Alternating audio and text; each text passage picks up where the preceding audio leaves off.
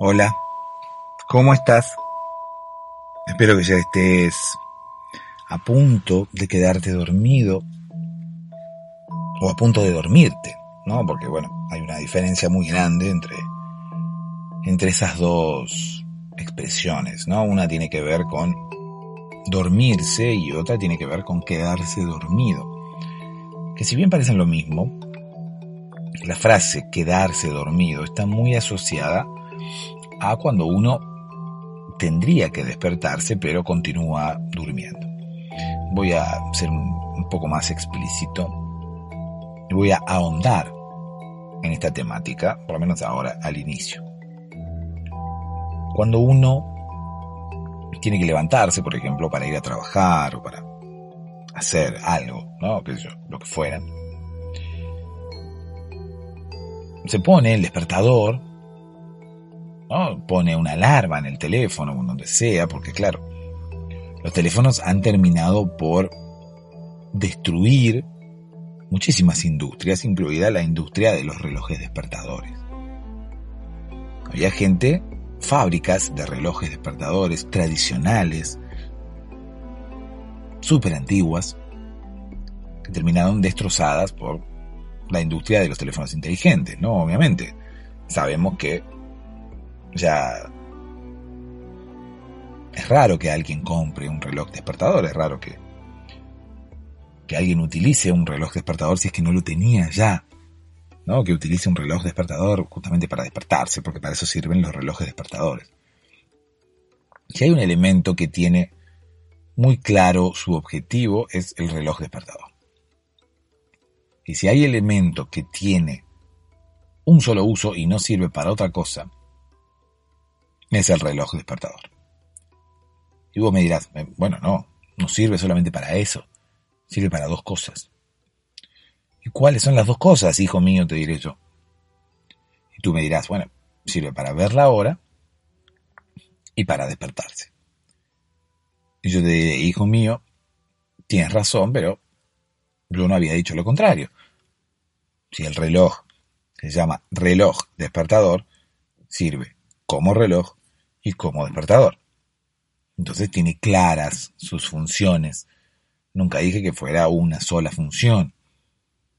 Entonces, bueno, tú me dirás, y no sé si no lo dijiste, escuchemos, eh, volvamos a escuchar tus palabras, ¿no? Y así nos trenzaremos en una discusión eterna que no tiene sentido. así que, bueno, ahora mismo puedes poner pausa y rebobinar y,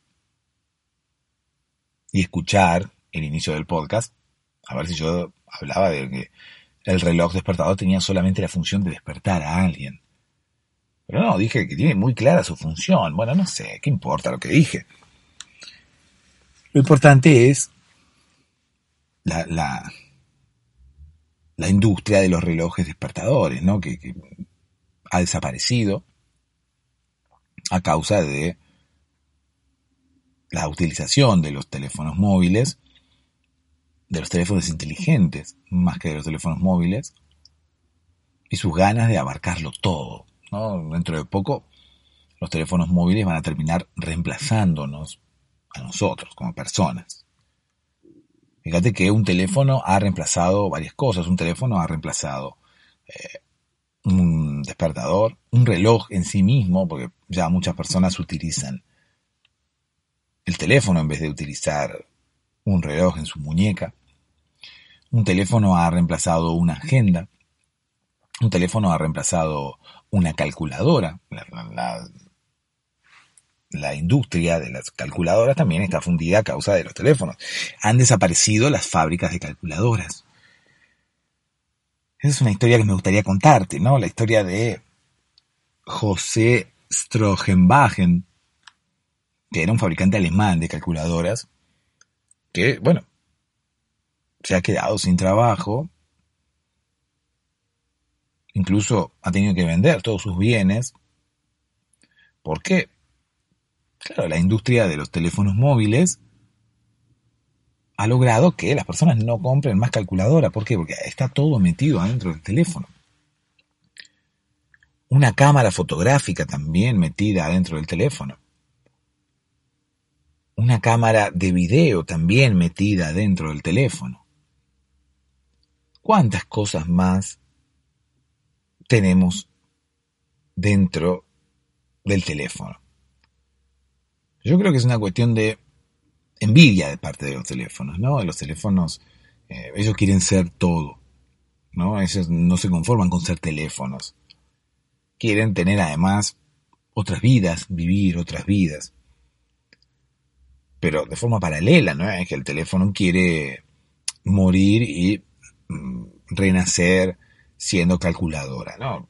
El teléfono, envidioso él, quiere ser a la vez que es teléfono, quiere ser calculadora, quiere ser reloj, quiere ser despertador, quiere ser cámara fotográfica, quiere ser cámara de video, quiere ser agenda y quiere ser un montón de otras cosas, ¿no? Que, que tenemos dentro del teléfono.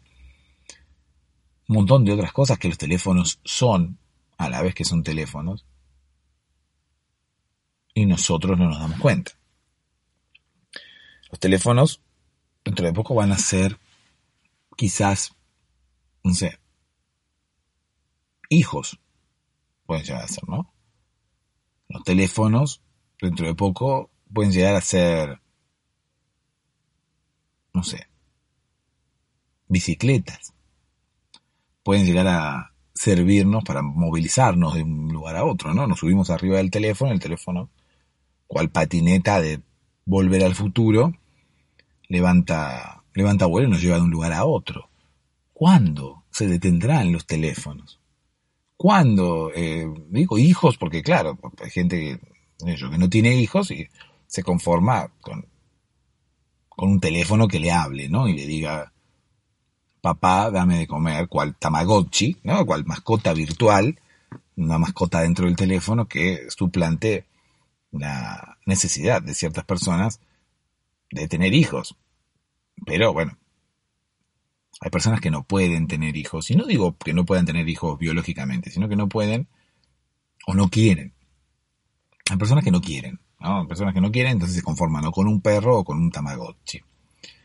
Entonces, para esas personas estaría muy bien un teléfono con una con una mascota adentro, ¿no? De hecho, en cualquier momento puede ocurrir no el hecho de que haya mascotas virtuales dentro de los teléfonos, sino que en cualquier momento puede ocurrir que los teléfonos reemplacen a los hijos directamente.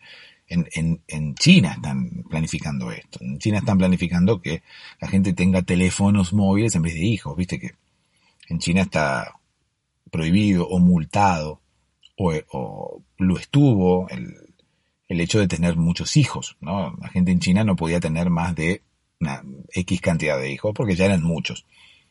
Eran muchos habitantes, entonces vino el gobierno de China y le dijo, acá no tiene nadie, acá nadie más va a tener hijos. Eh, pero yo quiero tener hijos, que yo... No, nadie puede tener hijos. O creo que podían tener uno por familia. Eh, pero no nos vamos a poder revolcar con nuestras esposas, decían, ¿no? A lo que el presidente de China respondió, sí, sí, no hay prohibición de revuelque, sino que hay prohibición, eh, prohibición de tener, de tener hijos. O sea, ustedes revuélquense todo lo que quieran, pero utilicen métodos anticonceptivos. No hay prohibición de revolcarse. Todo aquel que quiera, es más, la ley fue así, todo aquel que quiera tener sexo podrá tenerlo libremente, siempre y cuando no engendre ningún pibito. Básicamente esa es la, la traducción que yo hice de la ley en chino, ¿no? Porque las leyes en chino no son muy largas. Hay países que tienen leyes recontra largas con un montón de artículos y variantes y demás, que son, son las peores, ¿no? Porque claro, dan lugar a muchas interpretaciones sobre una misma ley o por lo menos sobre un mismo significado que creíamos que tenía esa ley. Sin embargo, las leyes chinas son mucho más escuetas y mucho más fáciles, ¿no? Eh, no hay problema con que tengan sexo siempre y cuando no, no, no procreen. Básicamente eso decía la, la ley. Y bueno, y así fue. La gente en China no podía, no podía tener más de, más de un hijo, porque eran muchos. La gente seguía teniendo hijos, va a llegar un momento que no iban a entrar en el país. no había lugar para que se, para que se instalaran. Es más, había gente que directamente vivía a caballito de otra.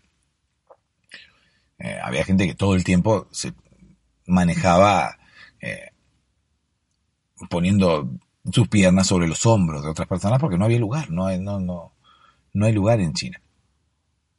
De hecho, los, los chinos son los que han inventado esa forma de llevar a los hijos, ¿no? Cuando uno pone los hijos sobre, sobre sus hombros para que los hijos se puedan ver, o, o para pasear, o para jugar. Digo, puedan ver, porque uno muchas veces pone a los hijos sobre sus hombros para no sé, están viendo un espectáculo, está todo lleno de gente, entonces uno pone al hijo sobre los hombros y el hijo al levantarse, al elevarse, ¿no? Al estar sentado sobre los hombros de uno, puede estar más alto que los demás y puede ver lo que otros no ven, ¿no? Como León O, que veía lo que otros no veían a través de, de la espada del augurio, ¿no? Veía más allá de lo evidente. Bueno, en este caso los hijos arriba de los de los hombros de sus padres también ven más allá de lo evidente. Eh, bueno, los chinos fueron los los inventores de esta forma de, de moverse, de esta forma de interactuar, ¿no? Porque claro, en China como no entraban, estaban todos uno a, caballito del otro y, y, bueno, los occidentales como siempre copiando todo lo que todo lo que hacían los orientales. Bueno, este podcast básicamente tiene la misión de hacerte dormir, ¿no? ¿Y cómo te voy a hacer dormir? Bueno, justamente así, hablándote de cosas que quizás no tienen mucho sentido, pero básicamente el, grueso, el, fuerte de este podcast ah, en este momento seguramente te está estás bostezando. O bostezaste ya. ¿Por qué? Porque, bueno, con mis palabras, me fui metiendo de a poco en tu mente y me voy a ir metiendo de a poco en tu mente y ya he logrado que el sueño comience a llegar a tu cabeza. Es por eso que este podcast funciona, ¿no? Porque si lo seguís escuchando, básicamente lo que va a ocurrir va a ser que vas a terminar durmiéndote.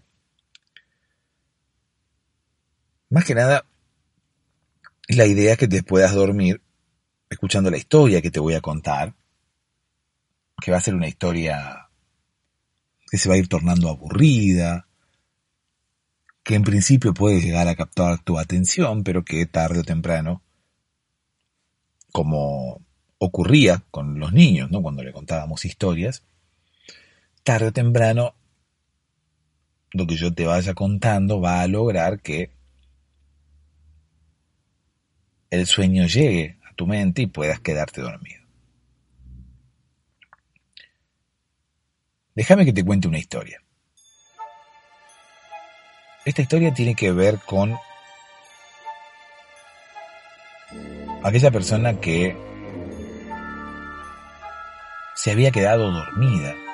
Pero justamente con la diferencia esta que, marcábamos al principio, ¿no? Eh, no es lo mismo dormirse que quedarse dormido, que en realidad sí es lo mismo. Pero es un término que no está utilizado de la misma forma. Dormirse o quedarse dormido, si bien puede parecer lo mismo, popularmente no es lo mismo. Quedarse dormido está más asociado a dormirse cuando uno no tiene que dormirse. O por lo menos continuar durmiendo cuando uno tenía que levantarse. Ya sea para ir a trabajar o para lo que fuera, ¿no? Entonces cuando uno dice, me quedé dormido, la mayoría de las veces está utilizado para esos momentos en los cuales uno tenía que levantarse y no se levantó. O tenía que levantarse, escuchó la alarma, pero la pospuso, ¿no? Había un, hay una historia que en algún momento te voy a contar, que es la historia de, del doctor Pospone, ¿no? Viste que los apellidos, hay apellidos que se asocian más con una determinada profesión. Hay apellidos que vos escuchás un apellido y ya decís, ese es apellido de médico, ¿no? Por ejemplo, para mí pospone es apellido de médico. El doctor pospone. Bueno, en algún momento te voy a contar la historia del doctor pospone. Vamos a seguir contando la historia de aquella persona que se había quedado dormida. Bueno, te decía que no, no es lo mismo dormirse que quedarse dormido, por lo menos en, el, en lo que tiene que ver con lo popular, ¿no? La gente asocia quedarse dormido con te tenías que levantar y no, no te levantaste. Esto puede ocurrir a la mañana, a la tarde, a la noche, uno puede dormir, qué sé yo, de tarde, ¿no? Y tiene que entrar a trabajar a las 6 de la tarde y trabaja hasta el otro día. me imagino que seguís bostezando junto conmigo. Entonces significa que ya dentro de poco tiempo vas a poder dormirte. Te decía que uno puede levantarse de tarde, ¿no? ponerse una, una alarma a la tarde, porque uno entra a trabajar tarde, acostarse a dormir una siesta y también quedarse dormido, ¿no? Ponerse una alarma a las 5 de la tarde y no despertarse. Y de esa manera también uno se queda dormido. ¿no? Se queda dormido, tenía que ir a las 5 de la tarde a buscar a sus hijos al colegio y uno sigue durmiendo y sus hijos quedan allí desamparados en el colegio todo el día. Incluso hasta el otro día, ¿no? Esa sería una linda historia para contar. La historia de los niños que quedaron abandonados en el colegio. Eh, mm, parece una, historia triste, pero en realidad no es una historia triste. Ahora te voy a contar por qué. Resulta que había unos niños que, tenían que ser buscados por sus padres a las 5 de la tarde, que es habitualmente cuando un niño sale del colegio, ¿no? Depende del, país, depende de dónde, pero bueno, las 5 de la tarde es como una hora estándar eh, en la que los niños salen del colegio. Bueno, estos niños estaban a punto de salir del colegio y eh, los padres no venían a buscarlos. Pero no eran uno, dos, tres niños, sino que ningún niño de ese colegio. Un día, en una determinada ciudad, no te voy a contar cuál era, porque no viene al caso, pero hubo un día, en un mes, en un año, en una ciudad, en una escuela de una ciudad, mejor dicho, en el cual los padres no fueron a buscar a sus hijos. Y reitero, no, no eran uno, dos, diez niños. No, no. Ningún niño del colegio fue retirado por sus padres. Esto al principio obviamente causó estupor en las docentes, que las docentes se querían ir, porque las docentes uno sabe que no soportan a los niños, es, más que obvio, ¿no? Las docentes están esperando la hora de salida para huir de ese calvario que resulta ser el trabajo, ¿no? Que resulta ser la escuela, que resulta ser las voces de los niños, el murmullo, el bullicio y cualquier otra palabra que tenga, que tenga, ¿no? Murmullo, bullicio, y hay un montón de otras palabras que, bueno, tienen que ver con el malestar de las docentes, ¿no? Las docentes, o los docentes, eh, no, no, no disfrutan de su trabajo, lo hacen solamente por dinero y cuando pueden evitar convivir con niños, justamente lo hacen. Es más, los docentes suelen no tener hijos, ¿no? Los docentes son como como los chinos, ¿no? Intentan no tener hijos, pero no porque nadie se los prohíba, sino porque ellos no quieren saber nada más. Imagínate, ¿no? Para un docente que está en una escuela enseñándole a un niño y soportando como un niño se pelea con el otro, un niño grita, el otro llora, el otro se cayó y, se ensució y el otro le pasó esto, a uno le pasó una cosa, al otro le pasó la otra. Imagínate para el docente terminar con eso, llegar a su casa y encontrarse con más niños. obviamente los docentes no tienen niños, no tienen hijos, porque sería como llevarse más trabajo a casa, ¿no? Como que, no, mi trabajo es con los niños, termino de trabajar y me voy con mi amante a revolcarme por ahí en unos pastos que estén largos para que nadie nos vea, ¿no? Pero no voy a cruzarme con niños. Mi vida, una vez que salgo del colegio, eh, continúa, pero continúa con adultos, no con niños. Ninguno, ningún docente tiene, tiene hijos y los que tienen hijos, bueno, lo lamentan siempre se están lamentando de lo mismo y siempre están renegando de haber tomado las decisiones equivocadas, ¿no? Porque ningún docente en su sano juicio puede llegar a querer tener hijos. Es más, desde el sindicato de docentes, cualquier sea el sindicato de docentes que hay en tu ciudad, eh, desde el sindicato tienen como normas, ¿no?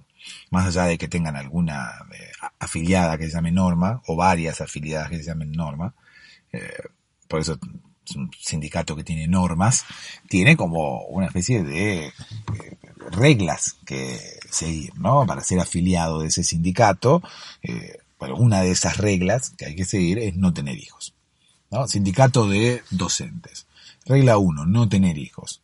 Regla 2, pagar la cuota. Incluso no tener hijos es más importante que pagar la cuota del sindicato, ¿no? Para que el sindicato, eh, para que la, interceda, ¿no? Para eh, poder eh, defender los derechos laborales del docente, el docente no tiene que tener hijos. Es como una garantía, ¿no? Inmediatamente cuando el docente tiene hijos, eh, se extingue la protección del sindicato en lo que tiene que ver con sus derechos laborales. Igualmente la cuota hay que seguir pagándola. Eso sí, eso no importa. Nosotros no te defendemos, le dice el sindicato, pero la cuota vos la pagás. Bueno, hay docentes que no tienen hijos, ¿no? Eso les contaba, entonces los docentes querían huir del colegio, pero ese día, de ese mes, de ese año, en esa ciudad, en ese colegio, los padres no aparecieron. Cinco de la tarde, cinco y diez, cinco y cuarto, cinco y media, seis de la tarde, seis y media. Los docentes desesperados empezaron a llamar a las casas de los de los padres, ¿no? Escúcheme, ¿por qué no viene a buscar a sus hijos? Venga y hágase cargo usted. Yo tengo que ir a revolcarme con mi amante, mi amante me está esperando ahí entre unos pastos y usted no viene. Usted no viene a buscar a su hijo, aparte yo ya no lo soporto más. Demasiado que lo soporto cuatro horas por día. Eso era lo que los docentes pensaban, ¿no? No se lo comunicaban a los padres. Cada vez que llamaban a los padres, su, su, su su diálogo era mucho más cordial, ¿no? Hola, señor González. Le hablo del colegio número 34. El colegio de su hijo, sí. ¿De qué colegio va a ser, señor? Y ahí ya las docentes como que entraban en cólera, ¿no? Intentaban mantenerse en sus, en sus, en su sano juicio, pero bueno, no podían, no podían porque muchas veces los padres eran peores que los hijos. Bueno, Seguimos bostezando porque estamos ya a punto de dormirnos. Resulta que... Pero resulta que... Estoy viejo para entender. Es una canción de Los Caballeros de la Quema. Pueden buscar Los Caballeros de la Quema. Eh, ¿Cómo se llama la canción? Sapo de otro pozo, si no me, si no me equivoco. Sapo de otro pozo. Busca la canción Sapo de otro pozo de Los Caballeros de la Quema. Bueno, ¿qué tiene que ver? No, bueno, nada. Eh, me estaba acordando de la, de la letra de la canción. Bueno, los docentes empezaron a llamar a los padres, ¿no? Desesperadamente, pero ninguno respondió. Los docentes empezaron a preocupar. Podía ser que uno, dos, tres, 10 niños no fueran retirados por sus padres, pero todos ningún docente se podía mover de la escuela. Ningún docente podía abandonar a los niños allí porque, claro, había que seguir cuidándolos hasta que los padres vinieran a buscarlos. Encima, en el colegio había un solo teléfono. Entonces, claro, imagínate, tenías como 500 niños, 500 alumnos, 500 números para llamar, o, o más, porque tenemos quizás el número del, de la madre y el número del padre como para poder llamar. y claro, había un solo teléfono. Así que imagínate, marcaban un número ocupado. Bueno, marcaban otro número, este número no corresponde a un abonado en servicio. Porque, porque, porque habían marcado mal.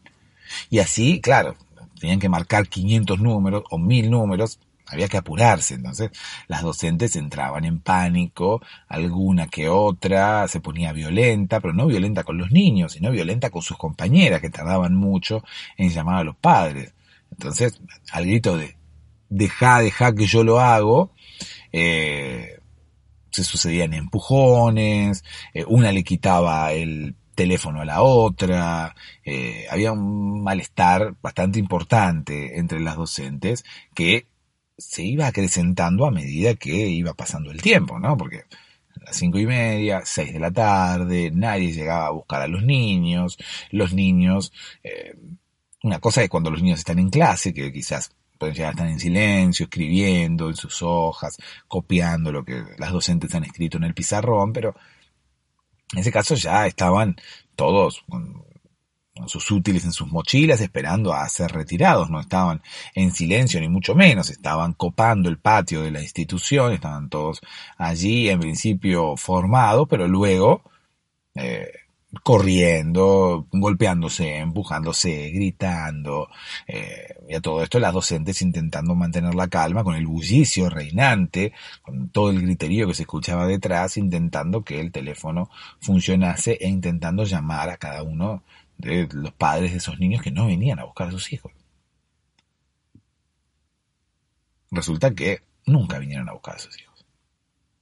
Bueno, no nunca, no nunca ese día. Vinieron al otro día a buscar a sus hijos. Las docentes, pocas terminaron en buen o sea, pocas terminaron en sus cabales, como quien dice. Los niños estuvieron toda esa tarde, hasta bien entrada la noche, y toda la noche y toda la madrugada dentro del colegio, con sus docentes, que no sabían qué hacer. Llamaban a los padres, y los padres no aparecían. En su momento se les ocurrió llamar a la policía, pero la policía tampoco contestaba. Realmente era una situación que las superaba. Después cayeron, claro, que el teléfono no era, el, teléfono del colegio no funcionaba. No era cuestión de que ninguno atendiese, sino que era el teléfono, era que no se podía llamar, no era que no te, no te atendían. Pero los padres aparecieron, aparecieron el otro día y se fueron llevando a los niños, uno tras otro, uno tras otro. Las docentes no preguntaron nada. Las docentes se limitaron a quedarse en sus lugares, saludando, moviendo la cabeza, a medida que cada padre retiraba a su hijo o a sus hijos del colegio. Todos podríamos pensar que en ese momento, en el momento eh, más álgido, por decirlo de alguna manera, las docentes iban a abalanzarse sobre los padres a preguntarles por qué no habían venido a buscar a sus hijos cuando correspondía, ¿no? ¿Por qué no habían ido a buscar a sus hijos en el día de ayer? ¿Por qué lo venían a buscar hoy? Porque los habían dejado dos días en el colegio y no un día como era normal, ¿no? ¿Por qué los habían venido a buscar después de dos días y no los habían venido a buscar ayer? O sea, las maestras estaban ahí intentando contener a los niños, intentando que los niños siguieran portándose bien después de haber estado más de 24 horas dentro del colegio. Algunas maestras ya con su paciencia explotada, algunas maestras con su tolerancia ya rebasada en lo que tenía que ver con, con los límites, ¿no? Y uno entendía que, claro, bueno, después de esa experiencia, después de que los padres no, no hubieran ido a buscar a sus hijos, las docentes iban a encontrarse con los padres una vez que los padres llegaran y se iban a abalanzar sobre ellos y los iban a llenar de preguntas y les iban a recriminar que no habían ido a buscar a sus hijos, pero no. Las docentes mantuvieron la calma, algunas, ¿no? Otras directamente estaban durmiendo. Otras disimulaban su, su estado de ánimo. Otras disimulaban cómo se sentían. Pero ninguna dijo nada. Ninguna recriminó absolutamente nada a esos padres que, muy descansados ellos, venían a retirar a sus hijos del colegio. De ese tema no se habló nunca más en el pueblo, esto era en, una escuela de pueblo. Nunca más se volvió a tocar el tema, nunca más se volvió a hablar de ese episodio, nunca se supo qué fue lo que ocurrió. Es más, hay personas que dicen no recordar ese incidente. Alumnos, exalumnos de esa escuela que después crecieron, ¿no? Y ahora son hombres de bien, ya adultos, hombres y mujeres, dicen no recordar aquel incidente. Para ellos, eso nunca ocurrió. Siempre fueron al colegio normalmente y siempre fueron retirados a horario y, y nunca pasaron un día entero, un día y medio en el colegio. ¿Cómo va a ocurrir eso? Alguno que otro podía llegar a recordar que alguna vez sus padres fueron a buscarlo unos minutos más tarde. Pero todos coincidían en que un incidente como el que te estoy contando que a todos los niños de la escuela, los padres, un día no los fueron a retirar. A ninguno de ellos. Un incidente de ese estilo nadie recuerda. Los únicos que tienen un poco más de memoria, parece, son los docentes que fueron los encargados de llevar adelante esa experiencia, ¿no? De soportar esa experiencia, pero que por una extraña razón no hablan del tema. Hay como una especie de pacto de silencio entre los docentes que nos impide saber cuáles fueron las causas de las causas que originaron esta situación, ¿no? Y por qué los padres no fueron a buscar a sus niños ese día y por qué los niños se quedaron todo el día dentro de la escuela con sus docentes, por qué las docentes no salieron corriendo de la escuela y fueron alguna a buscar policía ¿no? cerca, por qué se limitaron a llamar por teléfono y ninguno abrió las puertas del colegio, por qué no idearon otra solución, por qué esperaron hasta el otro día con los niños dentro del colegio no es que esperaron solamente con los niños dentro del colegio, sino que al otro día, cuando los niños se, despertaron, cual campamento, ¿no? Todos juntos dentro de la escuela, se volvió a dar clases, como si nada hubiera pasado. Es un misterio, realmente, lo que ha ocurrido en, el, en ese pueblo. Las docentes no hablan, los alumnos no recuerdan que eso haya ocurrido. Los padres eh, como que no les importa, ¿viste? Porque los padres son como que no les importan las cosas que pasen en el colegio de sus hijos. Así que, bueno, con los padres no podemos contar. Sería bueno poder contar con algún padre, ¿no? Y que algún padre nos informe a ver qué es lo que ocurrió. Que algún padre cuente qué fue lo que pasó ese día, si es que se, se complotaron todos, si es que todos decidieron previamente no ir a buscar a sus hijos, si fue quizás una equivocación de los docentes, quizás no había que ir a buscar a, los niños ese día. Nadie lo sabe, es un enigma que quedará como anécdota para algunos, pero como, como un día importante por muchas razones, por muchos motivos, para otros. Para algunos, ese día indicó la renuncia a la docencia, ¿no? Para algunos, ese día fue el último día de su carrera como docentes. Así que realmente ha sido un día que ha marcado historia.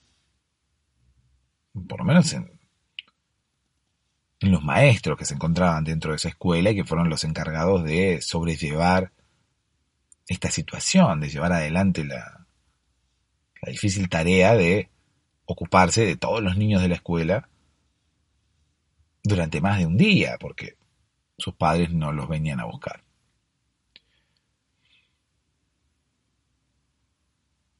Reitero, los los niños no, los niños ya adultos no recuerdan esta situación, no, no niegan que esto alguna vez haya pasado. Sabemos lo que sabemos de los docentes por por cómo se han comportado ellos luego del día del incidente, pero ninguno quiere volver a hablar del tema.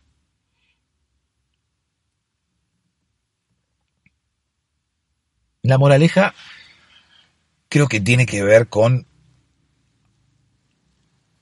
qué es lo que hacemos ante situaciones impensadas, ¿no? Ante situaciones dramáticas, cómo nos comportamos ante ante cosas que no nos, que no esperábamos que pasasen. ¿no? Nos comportamos con ira, nos comportamos con desesperación, pero tarde o temprano terminamos aceptando lo que ocurre. Como le pasó a estas docentes que tarde o temprano dijeron, bueno, nos tenemos que fumar a los pibes, respiremos hondo y, y hagamos lo que vamos a hacer. Yo creo que la moraleja es, eh, respira hondo y acepta lo que te pasa, ¿no? Aprende a, jugar con las cartas que te dan. Básicamente es así, uno muchas veces no elige las cartas que le tocan y tiene que intentar jugar con, con lo que tiene. Así es la vida en general, uno no, no elige, o por lo menos no puede manejar lo que le pasa. Pero está en uno el hecho de poder adecuarse a la situación y hacerlo de la mejor manera posible. Pensemos que la vida es una sola y hay que disfrutarla, no hay que perder tiempo renegando porque los padres no vinieron a buscar a los pibes. Es como que ya está. Hagámonos cargo y seamos felices. Si llegaste hasta acá y no te dormiste todavía, puedo comentarte que en patreon.com barra podcast para dormirse hay muchos más episodios que podés escuchar si vas hasta allí. Y además allí podés colaborar con el sostenimiento económico de este podcast, podés colaborar para que este podcast continúe online. Hice también uno de los, una de las historias las hice en texto, ¿sí? Y las puse ahí como para probar, a ver si a alguno le gusta. En realidad no es la traducción literal, no es la, la desgrabación del podcast, sino que es la historia hecha novela, hecha cuento. Así que si les gusta lo voy a voy a ver si lo empiezo a hacer también para aquellos que colaboren con el podcast en, en Patreon. Y si ya te dormiste, no tengo nada más que decir, ¿no? Porque estaría gastando palabras y las palabras todos sabemos que son limitadas. Todos tenemos una determinada cantidad de palabras asignadas por, por vida. ¿No? Sabemos, todos sabemos cómo funciona. Eh, todos tenemos una cantidad de palabras asignadas que podemos decir. En realidad la vida no se termina mm, cuando uno se hace viejo, no se termina cuando te pasa algo, no. La vida se termina cuando se te terminan las palabras uno tiene, cuando viene al mundo, una determinada cantidad de palabras asignada, una determinada cantidad de palabras que puede decir. Una vez que se te terminó la cantidad de palabras, te morís. Algún día les voy a contar esa historia, así que cuiden las palabras, la cantidad de palabras que utilizan, no utilicen palabras en vano, hablen menos, no, no hablen cuando no, cuando no tengan nada importante para decir. Cuiden las palabras y van a estar cuidando su vida. Dulces sueños.